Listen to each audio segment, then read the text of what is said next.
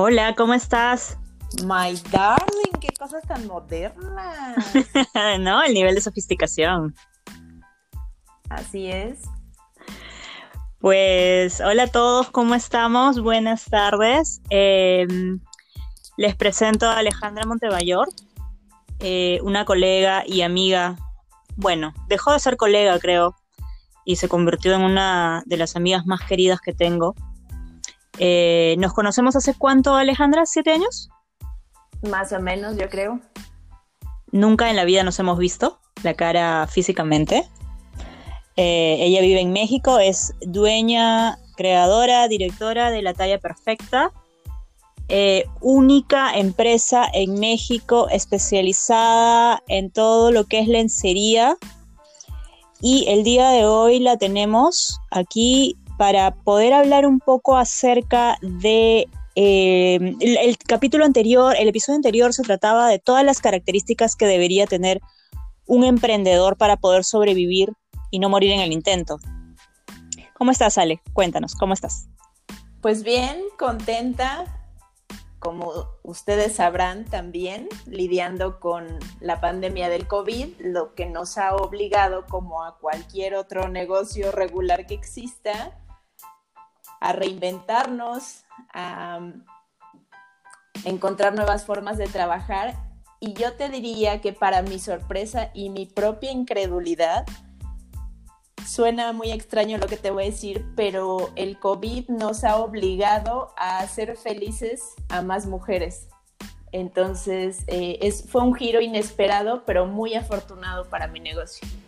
Yo todavía estoy, estoy sorprendida, pero me tiene muy contenta, más allá del tema de, la operación o del flujo, lo que sea, es que nuestro impacto venciendo las barreras de, la distancia y del acceso a la tienda, nuestro impacto se ha convertido en algo mucho mayor y más significativo. Y es que sí, es verdad, a muchos emprendedores el, COVID nos, ha impulsado a, generar grandes cambios, ¿verdad?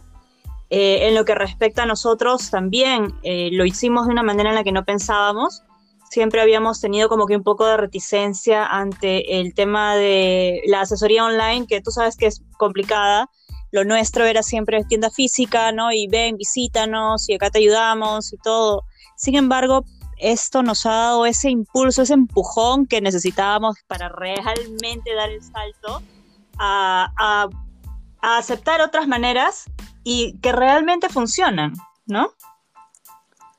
Exactamente, porque para mí quizá uno de los principales retos fue cambiar mi propio paradigma, que quién iba a confiar en mí, sobre todo si no nos conocían previamente, quién iba a confiar en mí como primera vez a distancia.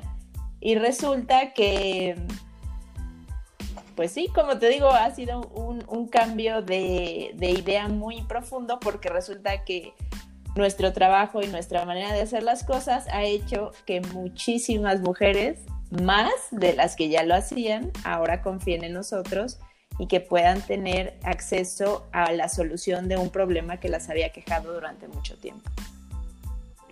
Y creo que parte de la característica del emprendedor en todo caso que nos ha ayudado a, a volver exitoso el tema de la empresa a pesar del COVID es el ser, ser capaces de resolver los problemas, ¿no? Eso como que, lo tenemos. Cuéntame, cuéntame tú, Ale, ¿cómo, cómo tú te, te denominas o qué características del emprendedor consideras que tú tienes y que te ha ayudado a llevar a la talla perfecta al punto en el que está hoy día? Yo te diría que las definiría en tres grandes rubros voy a tratar de ser lo más concreta posible. El primero es la gestión emocional. Tú como emprendedor, la mayor parte del tiempo estás solo, tienes que tomar decisiones solo o con un círculo pequeño. Y básicamente tú vas a ser quien reciba las consecuencias directas de esa decisión. Entonces, aprender a gestionar las emociones es algo, en mi punto de vista, fundamental porque uno puede caer en una parálisis por miedo puede tomar decisiones apresuradas para quitarse la emoción de encima.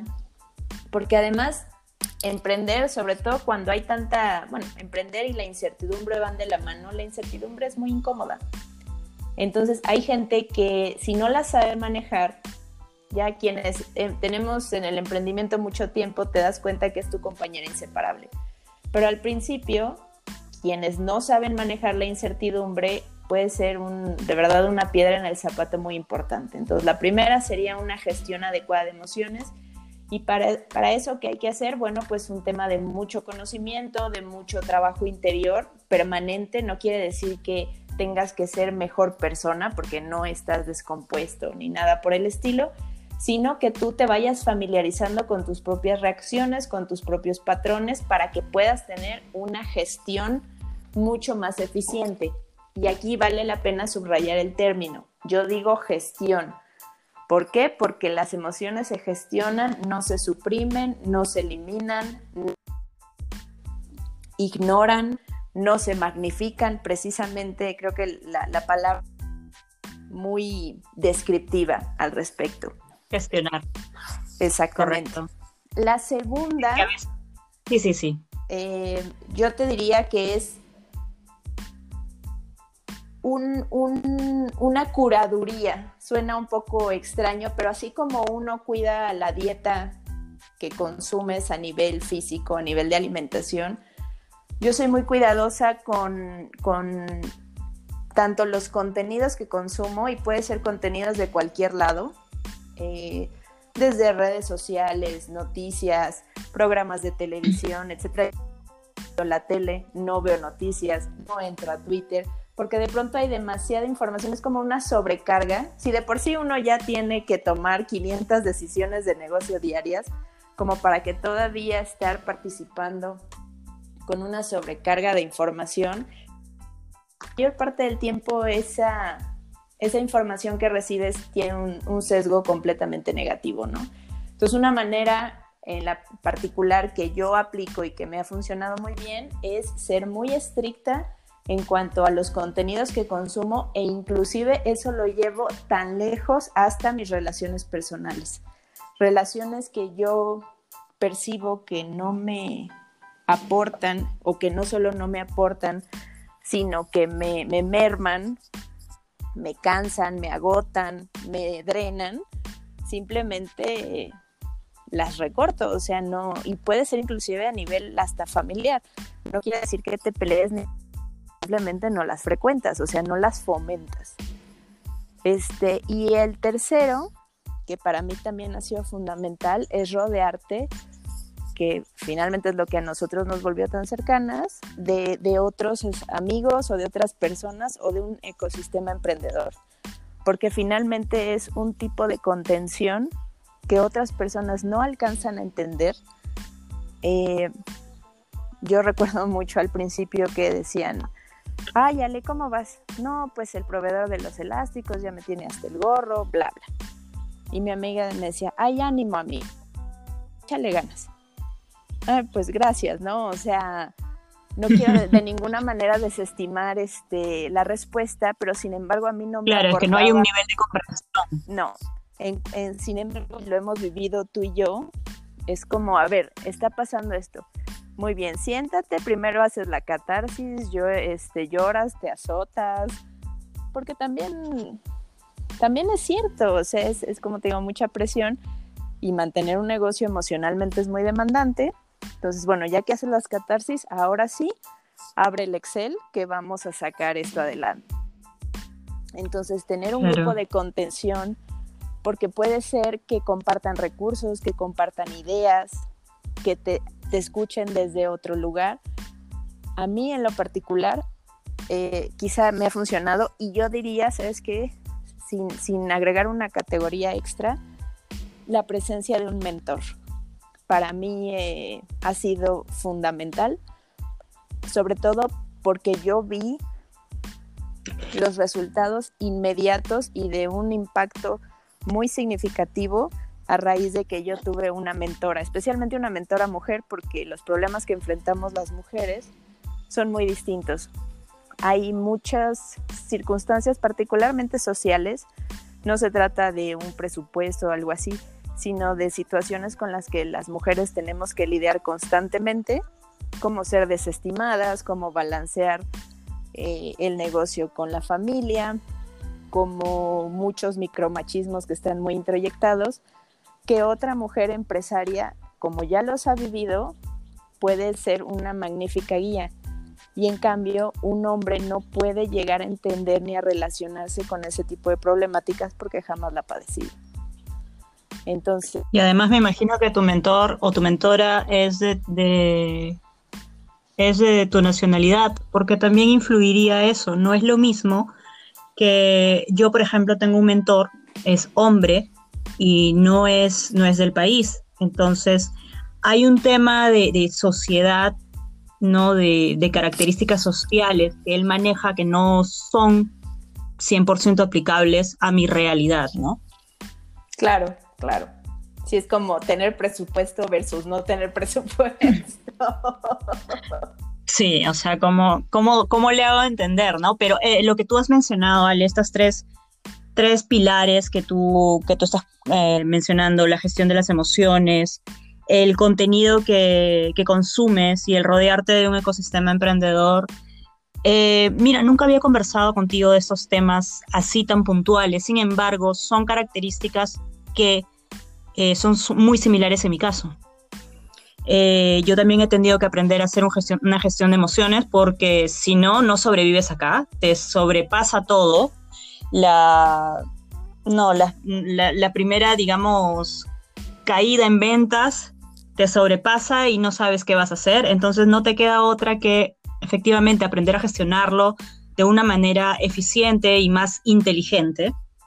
¿No? El contenido que uno consume es absolutamente importante porque de esa manera tú también proteges tu energía, eh, no, te, no te llenas de, de tanta sobreinformación. Yo no veo televisión, no sabía que que tú eras otra de mi, de mi equipo en ese sentido. Yo no veo televisión, no consumo noticias más que puntuales, ¿no? Me cuentan, ah, ok, me entero de la realidad, pero después es como que uno vive en su propio mundo. Mira, no, no pensé que tú compartías también eso.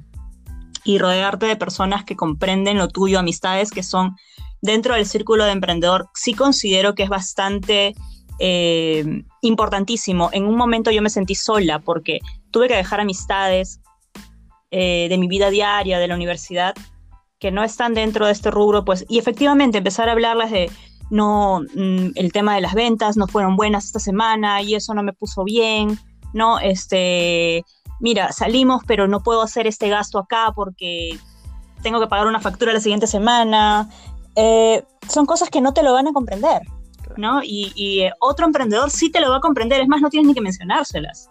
Entonces es, es absoluto. Y, en el momento en el que empecé a tener amistades emprendedoras, em, dejé de sentir ese aislamiento social que empecé a sentir al inicio cuando dejé el mundo corporativo para ingresar al emprendimiento.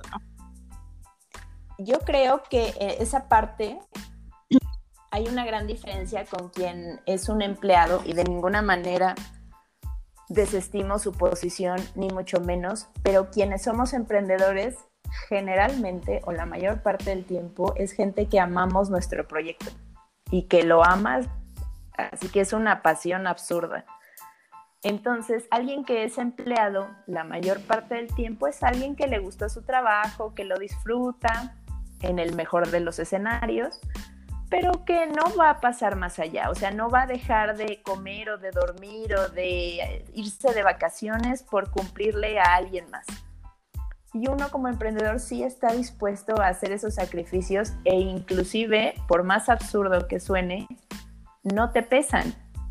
Tampoco quiere decir que los hagas eh, brincando de la felicidad, pero es tal el grado de entrega y de, de pasión que sientes por algo que lo haces de una manera muy orgánica.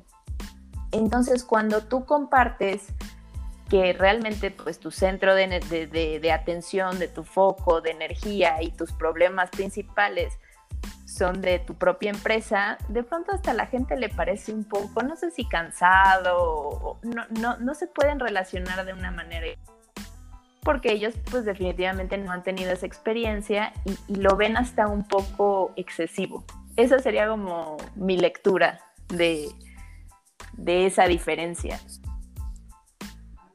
Sí, ¿no? Eh, definitivamente lo que tú mencionas es cierto. La pasión creo que va de la mano de un emprendedor que va a hacer todo lo que tenga que hacer por sacar su proyecto adelante.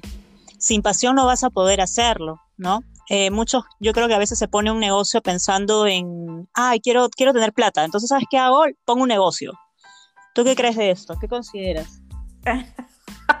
Espero que mi, mi, risa tan sincera, que este, refleje un poco el escenario real. Porque, bueno, si quieren dinero, mejor que hagan otra cosa. ¿A qué me refiero? Emprender es un maratón y no se ven los resultados inmediatamente a menos de que tengas algún tema, un producto unicornio o sea verdaderamente un golpe de suerte, ¿no? Pero si lo que te urge es dinero, no emprendas, porque no vas a ver los resultados de, primera mano, ¿no? Voy a hacer una mención curiosa acerca de, de un artículo que escribí hace tiempo. La viene del latín padere, que significa padecer. Alguien que ama algo está dispuesto a hacerlo aunque padezca en el camino. Alguien que no está dispuesto a padecer, pues que lo, puede llamar un hobby, lo puede llamar una vocación, pero definitivamente pasión no es. Y siempre se dice que... Ahora... ¿Perdón? No, es que con lo que has mencionado, ahora entiendo el porqué de la pasión de Cristo. Es, que viene del término padecer. Viene de padre, así es que es padecer. Inclusive a mí, para, mm. explicarme el término, me ponían eh, el ejemplo de las bailarinas de ballet, ¿no? Quienes, bueno, sufren lesiones muy importantes en los pies, etcétera, etcétera, pero no van a dejar de bailar. O sea, así terminen con el dolor, con los pies sangrantes, van a seguir bailando, porque es tal el gozo y la recompensa que obtienen a través de del baile o de la danza que lo van a seguir haciendo, ¿no? Esa es una, una analogía inmediata. Y bueno, siempre se habla de que cuando uno emprende hay que realizar muchos sacrificios. Sacrificios, curiosamente, tiene muy mala reputación, pero es una palabra que su origen es completamente virtuoso. Sacrificio viene de sacro, que es sagrado, y oficio, que es hacer. Entonces, un sacrificio significa que entregues tu trabajo o que ofrezcas tu trabajo a la divinidad. Entonces, la connotación original de la palabra es muy positiva. Entonces, cuando uno puede entender esos dos conceptos desde su significado o desde su semántica original, realmente pueden ser muy poderosos. Pues sí, ¿no? Eh, en verdad, cuando uno tiene un emprendimiento del tipo eh, que es llevado por la pasión y contemplamos el sacrificio como parte natural del camino hacia el éxito, eh, la palabra pasión y sacrificio, como tú lo mencionas, lo, se ve con otros ojos. Y, en verdad, para otras personas que pueden decir que he sacrificado, que es lo tuyo, yo no la hago, ¿no? Tantos, tanto tiempo, y, aún no te veo pues en los billboards enormes de, las avenidas principales. Em, y a las bailarinas de ballet tú les ves los pies sangrantes, como tú lo has mencionado. Me pongo a pensar, a nosotros no se nos ve, no se nos ve las heridas. Claro. Sin embargo, si, si, fuera, si fuéramos a somatizar esas, esas heridas, esas cicatrices que nos deja, diablos, o sea, ¿cómo estaríamos? Yo creo que en México existía un, meme de Juan Gabriel, no sé si en Perú lo conozcan, que tenía la cara muy ¿El que sale del árbol? Exactamente, en el árbol que decía todos con sus aguinaldos y yo aquí jugándole al emprendedor. Creo que ese es, algo muy representativo, de que tú no vas a ver los resultados en mucho tiempo. E inclusive hay una frase bastante cliché que dicen que El emprendedor es alguien que está dispuesto a vivir como nadie quiere vivir durante un largo de tiempo para posteriormente vivir como muy pocos pueden vivir por un, largo periodo, ¿no? Este, yo alguna vez le, le, comentaba, no me acuerdo a quién, si estaría dispuesta a trabajar 5 o 7 años de tiempo completo sin salario y se me quedaba viendo como decía, ¿de qué estás hablando? O sea, por supuesto que no. Digo, bueno, pues para que entiendas más o menos de qué se trata eh, crear tu propia empresa, ¿no? Claro, sí, a mí también me sorprende cuando me dicen, no, este, quiero poner un negocio, no tengo plata, quiero poner un negocio mejor. O sea, no es el camino en todo caso. De repente algo temporal, ¿no? Como tú lo llamas un, un negocio, no sé qué otra palabra podría decírselo. Pero el emprender yo creo que hay, hay, tiene otras, otra connotación detrás, ¿no? Con una serie de características que van unidas, ya la pasión, sacrificio, eh, la visión, eh, el autoimpulso que uno tiene que tener, porque tampoco si tú no tienes disciplina de, ok, me levanto y lo tengo que hacer hoy día porque lo tengo que hacer, o sea, tampoco vas a llegar a ningún lado. A menos que te tengas un golpe de suerte, como tú lo mencionas, ¿no? Que no es el caso del común denominador. Mira, yo algo que tengo un, pleito y soy activista, es que creo que eh, la palabra emprendedor a últimas fechas, por lo menos en mi país, se ha prostituido mucho. Y creen que alguien que tiene un autoempleo, como puede ser un... Es un emprendedor. Exactamente, es un emprendedor. Como puede ser la venta de una empresa multinivel, como digo aquí en México, la venta por catálogo, cosas así o ser un, freelance mismo, eso no es ser un emprendedor. Un emprendedor es gestión, o sea, crear de la nada un modelo de negocio que pueda escalar, que pueda impactar a muchas personas y no las ventas por catálogo. O sea, quien es el emprendedor es quien creó ese multinivel, no quien vende. Claro, yo creo que este, el catálogo, ¿no? Dentro de, de ser emprendedor, yo creo que va el tema de la misión personal y va muy ligado a, la palabra que tú mencionaste de sacro, ¿no? La palabra de sagrado, que lo entregas a la, a la divinidad, porque efectivamente yo sí considero que hay una misión de por medio. Es decir, cualquier, eh, idea de negocio no necesariamente va ligado al concepto del emprendedor. Yo hace muchos años puse un café bar, no era mi misión de vida y fui absolutamente miserable en ese, en ese camino. No me duró pues ni ni dos años, creo. Claro, no pasé ni la barrera de los dos años. Y, como, te, como te mencionaba, fui absolutamente miserable ahí. Sin embargo, adoro lo que hago, no me veo haciendo otra cosa. Fíjate que mencionaste algo muy importante y es algo que yo también cuestiono. Y ojo que no quiere decir eh, un cuestionamiento negativo, pero finalmente tiene que haber una, una prueba de realidad o como diríamos en México, un baño de pueblo. ¿A qué me refiero? Yo de pronto veo emprendimientos, en México se da mucho que, que esté de moda, ¿no? De pronto alguien hace cupcakes y todas hacen cupcakes, o sea, y yo, yo platicaba con alguien y decía, es que realmente cuántos cupcakes o cupcakes son panquecitos, no sé si estén familiarizados, o sea, ¿cuántos te puedes comer a la semana? Eventualmente es un gusto, habrá uno que más o uno menos, pero no es como que esté en la canasta básica. O sea, no es una primera necesidad ni está resolviendo un problema real.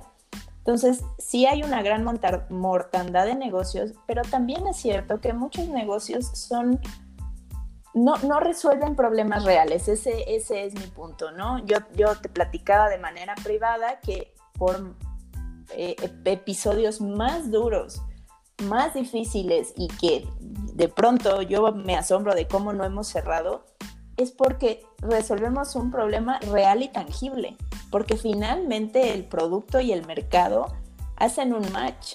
Yo de pronto leo este helados veganos para perros y a lo mejor eh, entiendo que yo no sé el target y muy probablemente por eso no lo entiendo.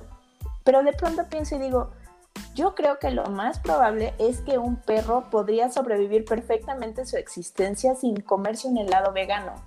O sea, no creo que el, que el destino del país, ni del perro, ni del dueño se vea modificado por eso. Entonces también es muy importante Inclusive a mí me hicieron un, un, ejercicio muy interesante. Yo estuve en una incubadora de negocios de mi universidad donde se hablaba de las tendencias, ¿no? Cuando a mí mi, mentor en, en, ese momento me decía, ¿de qué hablaba el mundo en los ochentas? Le digo, no te entiendo. Ah, mira, en, los ochentas pues se hablaba de Michael Jackson, del Walkman, de las primeras computadoras. Entonces el mundo por sí mismo tiene una atracción y el mercado tiene por sí mismo de nuevo ciertas necesidades, cosas que ella estaba buscando. Entonces me ponía el ejemplo de, del iPhone o del iPod en su momento y me decía, ¿qué quería la gente? Pues que fuera fácil, que fuera pequeño, que fuera bonito, llevar su música, llevar sus fotos, poder hablar por teléfono. Y entonces, ¿qué pasa? Que hay alguien que lee las inquietudes del mercado y es capaz de transformarlas en una solución. Y entonces me decía, ahorita ya cambió. Te estoy hablando de hace 10 años de este ejercicio, ¿no? Cada que salía un iPhone nuevo había colas afuera de las tiendas. O sea, la gente acampaba porque era un objeto de deseo absoluto. Y me ponía en contraparte el tema de Microsoft. Me dice, Microsoft lo que hace es que en una caja mete, esto tiene Excel, PowerPoint, Word, si te parece. Y si quieres, o sea, me dice, ¿tú alguna vez has visto que alguien haya, haga fila para comprar una caja de Office? Me dice, por supuesto que no.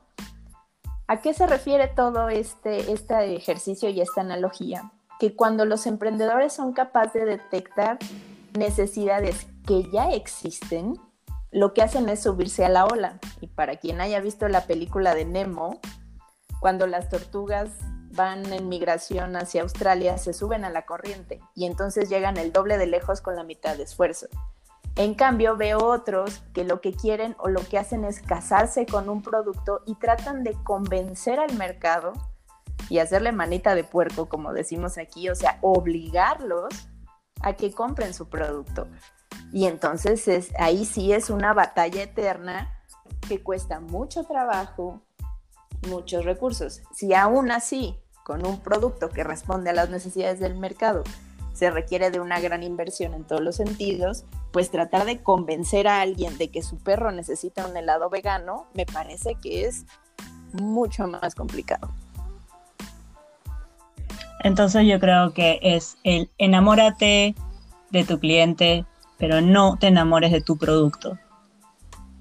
El otro día, justo hace una semana, estuve en un reto de, con Tony Robbins y justo esta fue una de las, una de las lecciones, ¿no? Enamórate del cliente, pero no te enamores de tu producto, que es básicamente lo que tú nos estás mencionando, nos estás mencionando ahora, ¿no? No sé si yo lo parafrasearía igual. Yo diría que los emprendimientos que sobreviven, que crecen y que trascienden resuelven problemas reales.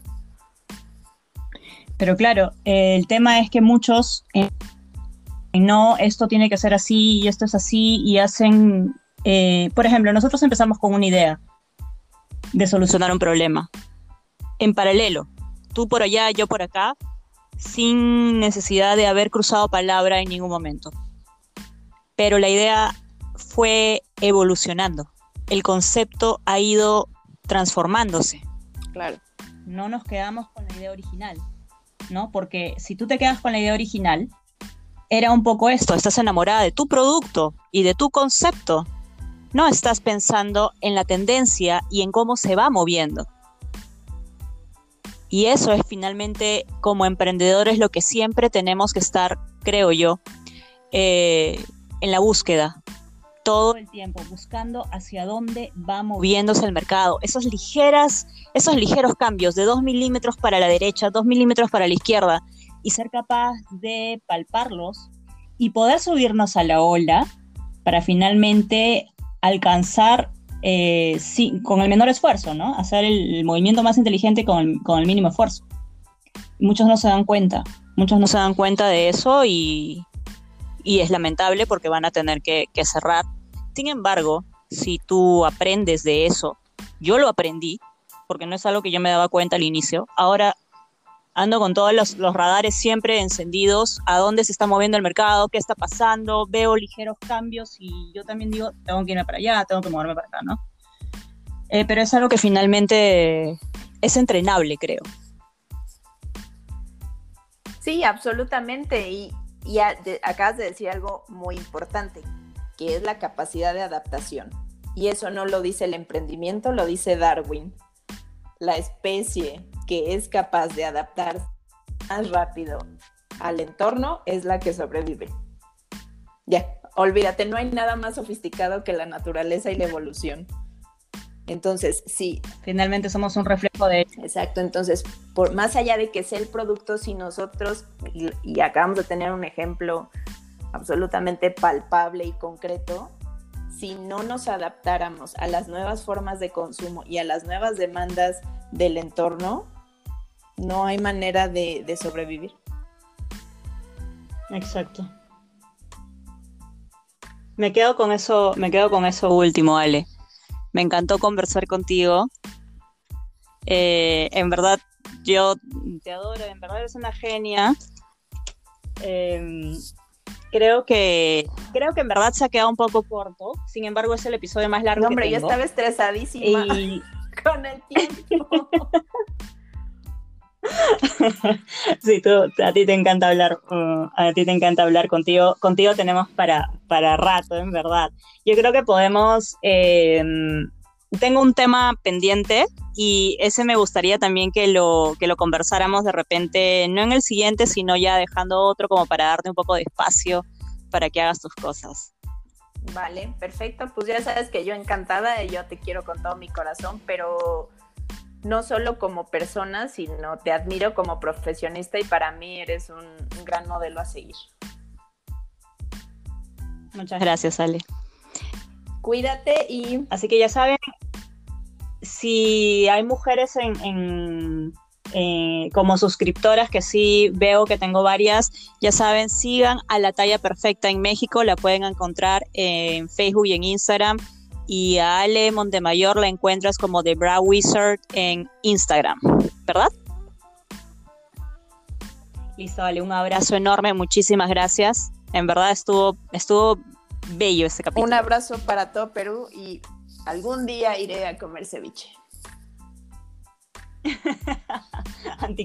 Nos vemos pronto, un abrazo. Un abrazo. Bye.